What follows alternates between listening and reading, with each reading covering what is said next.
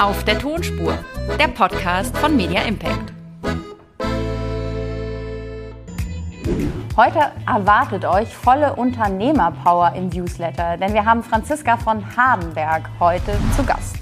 Sie hat drei große Firmen gebaut, unter anderem Bloomy Days, Deutschlands ersten Abo-Service für Schnittblumen, den sie an Fleurop verkauft hat, The Sis Bliss, eine Lifestyle-Goldschmuckmanufaktur und Bliss Bang Capital, eine Goldrecyclingfirma.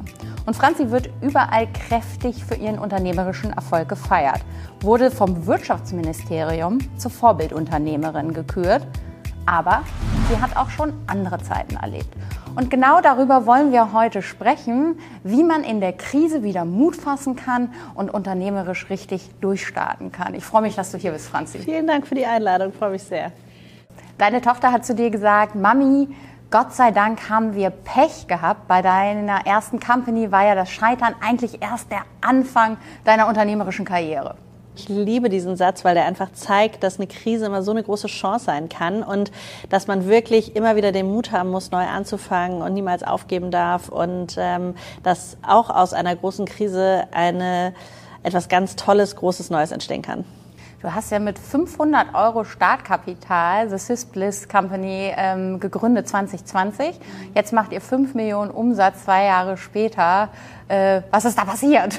Ja, ich ähm, kann es selber auch wirklich nicht fassen. Ähm, ich glaube, hätte ich damals wirklich den Markt analysiert und mich sozusagen eigentlich dem Thema so genähert, wie ich es damals bei Bloomy Days gemacht habe. Alle rationalen Gründe hätten dagegen gesprochen. Es ist ein komplett übersättigter Markt. Es gibt eigentlich nichts, was es noch nicht gibt. Und ich habe mich so auf mein Bauchgefühl verlassen, weil ich selber nie den Schmuck gefunden habe, den ich schön fand. Ich finde, es gibt keine Fine Jewelry Brand, die wirklich Frauen anspricht. Ich wollte eine coole Marke bauen, aber mit einem extrem nachhaltigen Unterbau. Alles irgendwie auch in Deutschland gefertigt und habe mir schon immer selber Schmuck anfertigen lassen. Und da kamen so viele Faktoren dazu, dass ich mir dachte, ich probiere es einfach mal aus und das hat ganz gut funktioniert. Also einfach machen, ist das das Erfolgsrezept? Und egal, was die anderen sagen? Ich ähm, vertraue sehr stark auf mein Bauchgefühl, was ich früher oft nicht gemacht habe, weil ich sehr viel mehr Stakeholder hatte. Wir hatten Investoren, ähm, wir hatten verschiedene Menschen natürlich, die versucht haben, Einfluss zu nehmen und ich war sehr, sehr jung bei meiner ersten Gründung. Ich habe mit 27 gegründet. Wir haben 5 Millionen geraced ähm, in der Zeit von Bloomy Days. Ich habe alleine gegründet. Das war eine Riesenverantwortung. Wir hatten in der Spitze bis zu 300 Mitarbeiter. Und da ist man natürlich auch sehr viel unsicherer an vielen Stellen. Und deshalb ist, finde ich, auch sozusagen diese Krise die große Chance gewesen, weil ich dachte, ich habe ja nichts zu verlieren. Es kann ja nur besser werden als äh, das, was jetzt gerade ist. Und deswegen war ich sehr angstfrei. Und ich glaube, das ist ähm, ein Thema, man muss versuchen, sich von der Angst zu befreien, weil am Ende des Tages geht die Welt nicht unter, wenn mal was nicht klappt. Und zu gucken, was ist so der eigene beste Berater. Und das ist in meinem, in meinem Fall glaube ich, ein extrem starkes Gespür für Momentum. Ich kann einfach glaube ich, sehr gut einschätzen, was für Dinge funktionieren, habe ein sehr gutes Bauchgefühl und seitdem ich mich darauf verlasse, ähm, klappt das ganz gut. Das ist ein gutes Erfolgsrezept, Bauchgefühl. Du hast eben gesagt, ähm, du hast einmal Investoren in der Company geha genau. gehabt und jetzt ja komplett gebootstrapped. Genau. Was würdest du raten, äh, äh, jungen Gründerinnen zu machen? Du hast ja Erfahrung mit beiden gemacht. Ne? Absolut. Ich muss wirklich sagen, man muss für sich definieren, was man möchte, wo man hin will. Es gibt mit Sicherheit Companies, die funktionieren nur über Fremdkapital. Die kriegst du gar nicht so hoch skaliert, dass du es alleine schaffen kannst. Für mich hat das aber nichts mit Unternehmertum zu tun. Für mich ist Unternehmertum ein wirtschaftlich erfolgreiches Unternehmen. Und deswegen bin ich auch so froh, ich habe mittlerweile vier Firmen, ähm, dass die alle profitabel sind, dass ich komplett unabhängig bin, dass ich aus meinem eigenen ähm, erwirtschafteten ähm, Umsatz heraus wachsen kann und merke, dass das für mich die größte Motivation ist. Das heißt, für mich ich war nie getrieben davon, jetzt den großen Exit zu machen und irgendwie zu sagen, ich bin dann irgendwann so reich, da muss ich nicht mehr arbeiten. Das ist für mich überhaupt nicht interessant, sondern für mich ist das Schönste, ein, ein Unternehmen zum Wachsen zu bringen und aus sich selbst heraus sozusagen nach vorne zu treiben. Und das ist das, was mich antreibt. Und insofern glaube ich, ist vielleicht da der Rat, jeder muss so herausfinden, was ist seine eigene Motivation und was treibt ihn am meisten an. Und das ist es eben bei mir. Mhm. Michael Jordan ähm, hat mal gesagt, ich habe in meinem Leben oft versagt und das ist eigentlich das Geheimnis meines Erfolges, weil ich in diesen Zeiten das meiste gelernt habe. Und hätte ich das nicht, oder wäre ihm das nicht passiert, wäre er nicht der erfolgreichste Basketballer Basketballer aller Zeiten ähm, geworden. Hat dieses einmal etwas nicht zum Erfolg führen jetzt zu dem großen Erfolg geführt? Also das eine geht nicht ohne, ohne das Absolut. andere? Absolut. Also es klingt immer so ein bisschen banal, aber wenn ich jetzt so darauf zurückschaue, muss ich schon wirklich sagen, ähm, es sind ja in gewisser Art und Weise auch fünf Millionen Euro in meinen Ausbildungsförderungsfonds geflossen. Ja? Also es ist ja auch so, dass ich wirklich fünf Jahre, äh, die ich Bloomy Days gemacht habe und die wir auch sehr erfolgreich gemacht haben, ähm, ja unglaublich viel lernen durfte. Und ich habe unglaublich viel Verantwortung übernehmen können und ähm, habe sehr viel Vertrauen geschenkt bekommen von vielen Menschen. Und dieser Erfahrungsschatz, den habe ich immer als das größte Geschenk eigentlich empfunden. Und insofern habe ich, glaube ich, auch mit dem Ende dieses Unternehmens nie so ein Thema gehabt, weil ich unglaublich mhm. dankbar war. Wie einfach war das, wenn man 2017 dann dasteht, ne? 300 Mitarbeiter müssen gehen oder Mitarbeiter müssen gehen, man selbst hat keine Kohle mehr. Ich habe gelesen, du musstest deinen Laptop selbst abgeben und dann steht man da und hat nichts mehr. Wie schafft man es oder wo holt man die Kraft her, dann zu sagen, okay, jetzt erst recht, Freunde?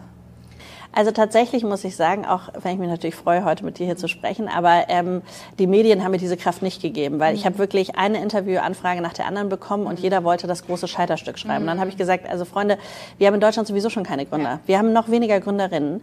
Ähm, wenn wir jetzt immer nur darüber berichten, wenn was nicht klappt, dann fängt ja gar keine weitere Gründerin in diesem Land irgendwie an. Deswegen habe ich das alles abgesagt, habe auch tatsächlich jetzt fünf Jahre ähm, eigentlich keine Interviews gegeben, ähm, gar nicht mit der Presse gesprochen und habe deswegen mit Instagram angefangen, mhm. weil ich halt gesagt habe, Instagram hat das Story-Feature ähm, äh, ja in Deutschland vorgestellt und dann habe ich gesagt, na dann erzähle ich jetzt halt, wie die Geschichte weitergeht und gar niemand anders. Und das war für mich sozusagen eigentlich der Anfang von allem, dass ich einfach erzählen wollte, wie die Geschichte und mir geht's gut und ist alles okay, alles cool. Jetzt gucken wir mal, wie es weitergeht. Und habe dann, als ich mit Instagram angefangen habe, festgestellt, dass eben ganz viele von meinen Followern immer nach, nach meiner Kette gefragt haben. Und ich hatte damals 500 Follower oder so. Also es war wirklich super klein. Und ähm, die Ketten habe ich mir anfertigen lassen bei einem Goldschmied in Hamburg aus Echtgold, eingraviert mit dem Namen meiner Töchter. Mhm. Und das war ein Produkt, was es nicht gab. Ich habe es auch nicht gefunden, deswegen habe ich es mir anfertigen lassen, weil das gibt es nur aus Modeschmuck, aber eben nicht aus Echtgold. Genau. Und dann habe ich eigentlich auch wieder nur aus einem total edukativen Ansatz heraus, gar nicht um daraus irgendwas zu machen, gedacht, hey, das ist doch mega cool, wir haben zu wenig Gründerinnen, ich habe da jetzt ein paar Leute, die mir folgen, ich zeige denen jetzt mal, wie man ein Unternehmen baut. Und dann habe ich gesagt, guck mal, ihr müsst keine GmbH gründen, ihr macht das jetzt erstmal als Einzelunternehmen. Und dann baut ihr ein Logo und InDesign. Und dann könnt ihr das irgendwie super einfach machen, Gewerbe anmelden, let's do it. Dann habe ich einen Etsy-Shop gemacht und habe da ähm, einfach gedacht, ich ich zeige einfach mal, wie man das macht, weil alle immer sagen, es geht nicht, aber es ist gar nicht so schwer. Und habe dann wirklich eben mit diesen 500 Euro die ersten Ketten gekauft, fotografiert, online gestellt und habe dann am ersten Tag schon fast 30.000 Euro Umsatz gemacht. Das war ratzefatz ausverkauft, ne? So, also naja, wir lassen ja alles anfertigen. Ja. Das ist ja das Gute ja. an dem Geschäftsmodell. wir haben gar keinen Stock. Und, ähm, und das war wirklich so, wo ich dann dachte, okay, mega, jetzt konnte ich die Leute mitnehmen auf der Reise. Jetzt haben wirklich alle Menschen, die ich kenne, eine Kette. Mhm. Das war's ja jetzt. Was mache ich denn jetzt ernsthaft so? Und äh, dann hörte das irgendwie nicht auf. Und dann ging es immer weiter.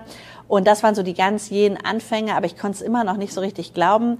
Habe mich auch lange irgendwie schwer getan, so mit der Identifizierung, weil ich wollte auch nicht so, jetzt ist sie Schmuckdesignerin. Also es klingt immer wie so ein Hausfrauenhobby.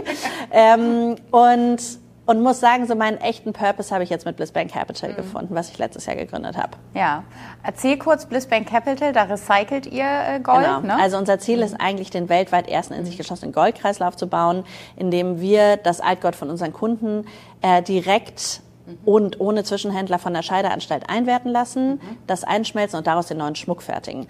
Und das Besondere daran ist, dass das zum ersten Mal auf eine skalierbare Art und Weise passiert. Das hat so bisher noch niemand gemacht, ähm, weil wir wirklich an sehr viel Altgold kommen.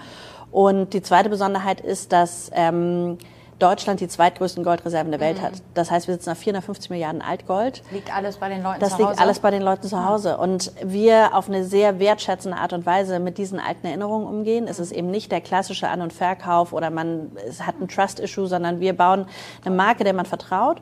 Und wir haben es tatsächlich geschafft, jetzt ähm, innerhalb von zehn Monaten schon über eine Million Euro Altgold zu recyceln. Wow. Also das heißt, ich habe ein altes Goldstück von genau. Oma zu Hause, kann das zu euch schicken und genau. ihr macht was Neues draus. Genau. Und du kannst dir dann eben entweder bei uns aus dem Shop was aussuchen mhm. oder wir machen auch Sonderanfertigung. Mhm. Und das ist eben das Besondere, weil es zum ersten Mal eine ganz andere Herangehensweise an dieses Thema auch vererbter Schmuck ist, weil wir dem eine große Wertschätzung entgegenbringen und so der Claim von der Firma ist auch Turn All Treasures into New Pleasures. Mhm. Und wir wirklich versuchen wollen, dass eigentlich kein Gramm Gold mehr geschifft werden muss, mhm. weil wir so viel Gold in den Kreislauf reingeben, mhm. weil es ja bei uns allen zu Hause liegt. Mhm. Und wir dem einfach eine neue Erinnerung mhm. beimessen. Ja, super Idee. Du hast eben vom äh, deinem Instagram-Channel erzählt, der hat sich ja mächtig entwickelt. Ne? Wenn du mit 500 People 30.000 Umsatz gemacht hast, jetzt hast du 40.000 Follower. Und ähm, das ist ja eine wahnsinnig große Community. Ist das dein wichtigster Marketingkanal und bist Absolut. du dein wichtigstes Testimonial? Absolut. Also 1000 Prozent. Also ähm, wir versuchen schon unabhängiger davon zu werden. Also am Anfang war es tatsächlich echt eine Herausforderung, weil wenn ich zum Beispiel in Urlaub gefahren bin, habe ich das natürlich auch geteilt. Da haben die Leute nicht mehr bestellt, weil die dachten, nee, die ist jetzt im Urlaub, die kann jetzt ja, können nicht zustellen. Und ich immer so, hey Freunde, der Online-Shop muss weiterlaufen. Also insofern, das ist jetzt zum Glück nicht mehr der Fall. Ähm, aber es ist nach wie vor absolut äh, das Wichtigste, unsere Community, ähm, um die wir alles aufbauen, das direkte Feedback zu bekommen von den Kundinnen ähm, und tatsächlich für uns auch weiterführend Next Step, dass natürlich auch viele von unseren Kundinnen sehr erfolgreiche Managerinnen sind, erfolgreiche Influencerinnen, erfolgreiche Unternehmerinnen, die unseren Schmuck tragen und selber wiederum sehr reichweitenstarke Accounts haben. Und das ist etwas, was wir als ja noch kleines Unternehmen niemals hätten bezahlen können, wenn es jetzt normale Kooperationen gewesen wären. Aber das sind halt echte Kundinnen von uns. Mhm. Das heißt halt wirklich, es geschafft zu haben, in der kurzen Zeit ähm, da so einen Sweet Spot zu treffen, was es einfach bisher nicht gab, ähm, das macht schon wirklich unheimlich viel Spaß. Jetzt gucken ja alle ganz, ganz neidisch auf deine Engagementraten, ne, wenn du das erzählst, wie viele Leute tatsächlich dann kaufen. Wie machst du das, dass die Leute dir so krass vertrauen? Also was ist das Geheimnis, dass das funktioniert? Du zeigst deine, äh, deinen Schmuck dort und die Leute finden das toll und glauben dir und äh, kaufen ja ganz viel. Also ich glaube, dass es wirklich, ähm, und das, das klingt immer so banal, aber es ist eine extrem hohe Authentizität. Also wenn Menschen mich im echten Leben erleben, dann sagen die, du bist ja wirklich genauso wie auf Instagram. Dann sage ich so, ja, also es, anders wird es auch nicht funktionieren, weil ich mache das ja wirklich jetzt seit fünf Jahren äh, 24-7. Ja? Also ich habe ja fast keinen Tag Pause. Ich ähm, poste auch am Wochenende. Die Leute sehen mich geschminkt, ungeschminkt, wenn ich zum Sport gehe, wenn ich gerade irgendwie die Kinder abhole, was auch immer.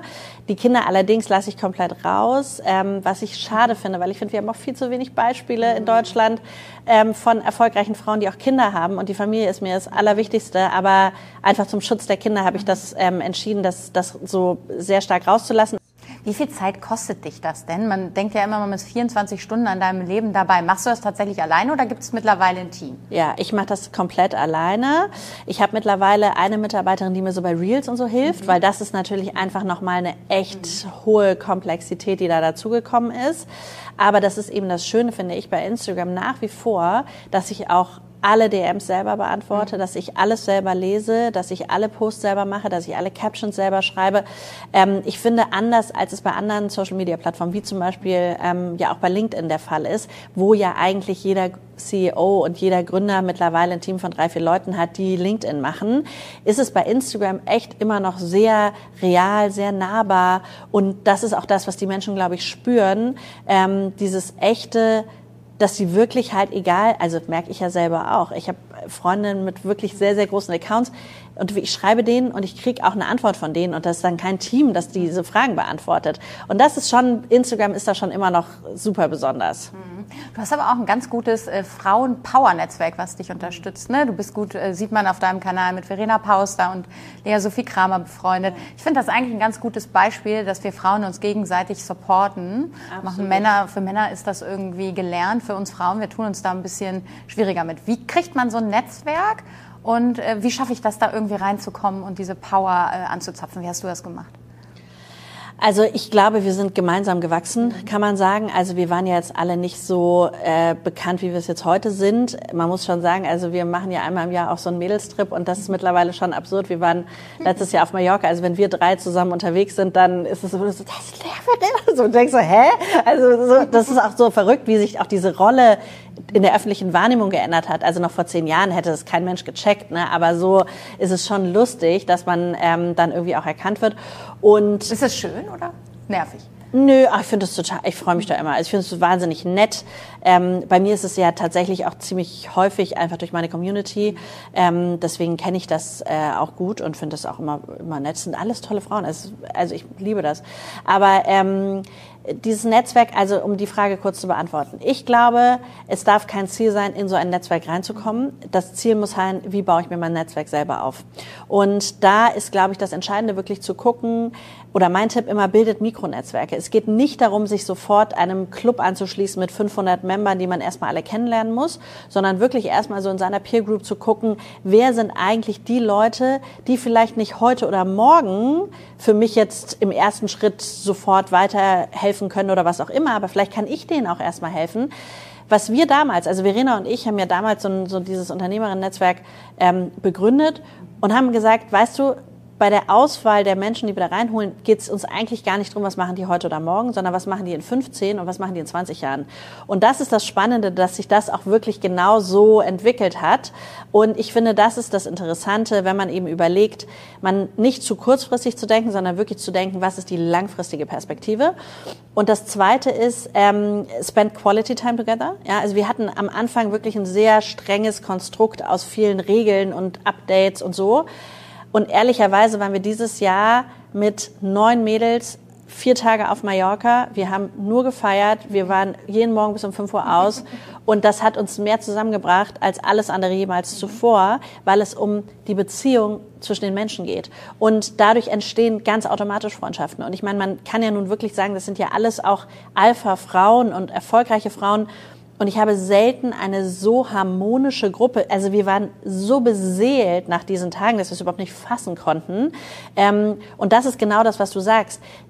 Das ist sozusagen einfach auch eine Entwicklung und ähm, eine Unterstützung. Und das das führt sich dann auch im Alltag fort. Das heißt also, es ist auch keine Regel, aber es ist implizit, dass wenn eine aus diesem engen Netzwerk mich anruft, dann dauert es keine dreimal, bis da jemand ans Telefon geht. Sowohl wenn ich anrufe oder wenn die mich anruft. Mhm. Gerade Frauen tun sich ja ein bisschen äh, schwerer heute immer noch. Ne? Nur zwölf Prozent ähm, der Gründer sind äh, ähm, Frauen und haben auch so ein bisschen Angst. Ihr seid ja da so ein bisschen die Role Models. Warum ist es noch so schwierig und warum tun wir Frauen uns manchmal einfach noch schwerer. Also ihr seid ja drei gute Beispiele, ähm, dass es äh, ganz anders sein kann. Ja, absolut. Also ich kann dir das immer gar nicht so genau sagen, weil was ich mir wirklich wünsche, ist eine echte Gleichberechtigung. Mhm. Also mir geht's nicht drum, ähm, dass Frauen immer als so eine Randgruppe der Gesellschaft gesehen werden. Ich tue mich damit extrem schwer, weil ich finde, dass Frauen eigentlich eine riesige Chance haben, weil sie eben auffallen. Ja, und ähm, ich habe das früher schon immer gedacht, wenn ich auf Konferenzen war, da waren da 99 Prozent Männer. Und wenn ich dann äh, Talk gemacht habe, dann war natürlich danach sind alle irgendwie zu mir gekommen. Aber als Mann wirklich in der heutigen Zeit aufzufallen, das ist gar, gar nicht so leicht. Also, das ist äh, gar nicht mehr so gar nicht mehr so einfach. Und ich glaube, da brechen schon viele Bande auf und das ist, ein, ist eine Entwicklung. Was mein großer Wunsch ist, wenn ich ähm, noch mal mehr Zeit habe, ist wirklich eine Initiative für junge Mädchen zu starten, die sehr viel früher anfängt. Ich finde, fast muss die in der Grundschule schon anfangen, weil es ist wirklich eigentlich so, dass ich jetzt sehe, auch bei meinen Töchtern, ähm, dass man denen diese Role Models vorleben muss, dass man denen zeigen muss, dass alles möglich ist, dass das das Entscheidende ist. Ähm, weil es oft ihnen dann schon in der Schule sie so den Glauben daran verlieren, dass sie alles werden können und sich dann nicht für die Naturwissenschaften interessieren, weil es ihnen vielleicht ein bisschen schwerer fällt und ihnen gesagt wird, das ist sowieso nicht deins, das ist ja irgendwie und es egal, ob es beim Sport ist oder bei anderen Dingen und deswegen muss ich sagen, also ich habe den großen Wunsch irgendwie nochmal an einem Thema zu arbeiten, was in eine sehr sehr frühe Mädchenförderung geht, um wirklich Mädchen zu zeigen, dass sie dass sie alles sein können. Wie kippst du das bei deinen? Du hast ja zwei Töchter, ne? denen ein, dieses Selbstvertrauen mitzugeben, dass eben nicht, es gibt ja immer noch Stigmata, Mädchen äh, müssen das nicht, Mädchen kriegen Puppen geschenkt. Machst du das alles anders von Anfang an oder tappst du auch mal in diese Genderfallen? Klar, natürlich. Also ähm, ich tappe vor allem, wenn du meine Mutter fragst, in die Geschenkefalle, weil ich natürlich irgendwie, äh, also ich liebe es zu schenken. Es gibt für mich nichts Schöneres und äh, unsere Kinder, die wissen gar nicht wohin mit allen Sachen. Also ich bin da leider wirklich kein gutes kein gutes Beispiel. Ähm, wir versuchen das schon relativ neutral zu machen, aber du merkst einfach jetzt zum Beispiel auch in der Auswahl der, der AGs, ähm, haben wir auch gesagt, ähm, dass, dass meine große Tochter sich zwei aussuchen kann, die sie gerne machen möchte. Und wir wollten wahnsinnig gerne, dass sie Fußball spielt. Und sie hat es einfach zweimal gemacht und es hat ihr keinen Spaß gemacht. Und sie hat sich für Leichtathletik jetzt entschieden. Und dann ist auch immer die Frage, wie hart pushst du sie da rein, dass du dann wirklich einfach nur, damit sie es dann macht, macht, wenn es ihr keinen Spaß macht. Also ich finde, man muss auch immer so ein bisschen abwägen. Ähm, in die Falle tritt, glaube ich, jeder. Aber wir versuchen schon, und, und das zum Beispiel auch, ich versuche schon, meine Kinder viel mitzunehmen. Also auch wirklich, und das ist mir auch so ein wichtiges Anliegen, zu Hause auch zu berichten, so anstrengend es auch ist, wie toll es auch ist und wie viel Spaß es auch macht. Und ähm, ich, es ist ein bisschen absurde Anekdote, aber ich kann mal kurz erzählen. Ähm, ich war äh, gestern vorgestern, oh Gott, ich war eine Woche, ich weiß es gar nicht mehr, ich glaube vorgestern eingeladen zu dem Empfang mit der Königin von Spanien. Mhm. Und es ist wirklich bei mir im Moment äh, operativ sehr, sehr intensiv und ähm, ich habe diese Einladung bekommen und habe die eigentlich so, ich musste es absagen, ich schaffe das gar nicht. Und dann sagte eben mein Co-Geschäftsführer, sag mal, bist du eigentlich irre, dass die Königin von Spanien, natürlich gehst du dahin. Ich so, okay, gut, gehe ich zur Königin von Spanien, habe ich das auch noch. Ähm, und holte meine Tochter dann ähm, abends ab von einer Freundin und dann hat sie gesagt, so, ja, Mami, und warum könnt ihr uns dann eigentlich nicht aus der Schule, nee, ich erzählte ihr, sie, äh, sie trifft morgen die Königin von Spanien und so und sie so, ach Mensch, ja, toll und so. Und dann sagt sie, ja, warum äh, könnt ihr uns denn nicht mal von der Schule abholen? Und dann habe ich gesagt, ähm, naja, du, weil unsere Babysitterin kommt doch und ist doch alles gut. Ja, aber bei den anderen kommen immer die Mamis und Papis. Und dann sage ich so, ja, aber ich glaube, nicht so viele andere Mamis treffen morgen die Königin von Spanien. Und dann hat sie gesagt, okay, dann soll Papi kommen. Und insofern, das fand ich so niedlich und bezeichnend, einfach denen vorzuleben, was das für ein Geschenk ist und was das für eine Ehre ist. Und ich bin auch so dankbar dafür. Mhm. Hast du mal ein schlechtes Gewissen, wenn sie dann solche Sätze sagen wie Mami, warum holst du mich nicht ab? Die anderen machen das. Oder muss man da eine Balance schaffen? Ja, nee, ähm, ehrlich gesagt nicht, mhm.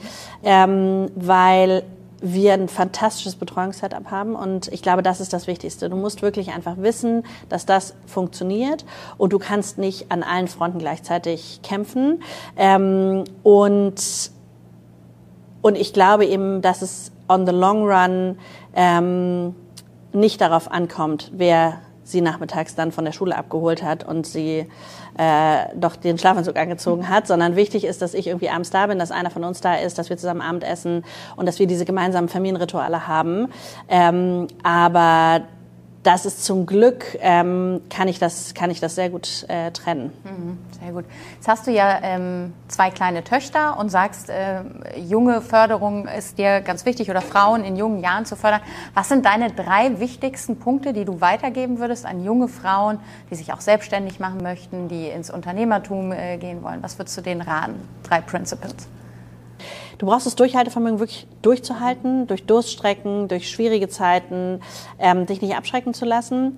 Und du brauchst sehr viel Disziplin. Und da muss ich schon auch ehrlich sagen, macht mir das mit der Gen Z gerade wirklich Sorgen. Ja, also ich sehe das in meinem gesamten Freundeskreis, ich sehe das bei mir, ich sehe das überall.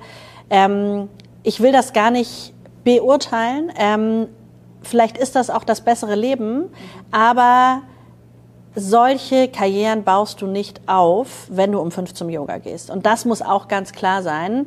Ähm, insofern glaube ich, dass man, dass einem einfach klar sein muss, dass wenn man eben gewisse Dinge auch beruflich im Leben erreichen will, dann bedeutet es auch Verzicht. Dann bedeutet es eben auch, dass man sich kein schlechtes Gewissen erlauben kann, ähm, sondern dass man dann wirklich einfach auch durchziehen muss, dass das wirklich, ähm, ich meine, ich mache das jetzt seit 20 Jahren, arbeite ich, ähm, arbeite ich durchgehend und, und nur dann kommt man auch an so einen Punkt. Und ich glaube, das wird in der heutigen Zeit durch Social Media auch immer wieder schnell vergessen. Es gibt ja auch solche Blitzkarrieren durch verschiedene Online-Formate, über die wir schon sprachen, die, ähm, die heutzutage natürlich auch den Leuten ermöglichen, auf einmal wahnsinnig viel Geld zu verdienen. Mhm. Influencer, die einfach schöne Fotos posten ohne wirkliche Inhalte, die, ähm, die viel Geld verdienen können.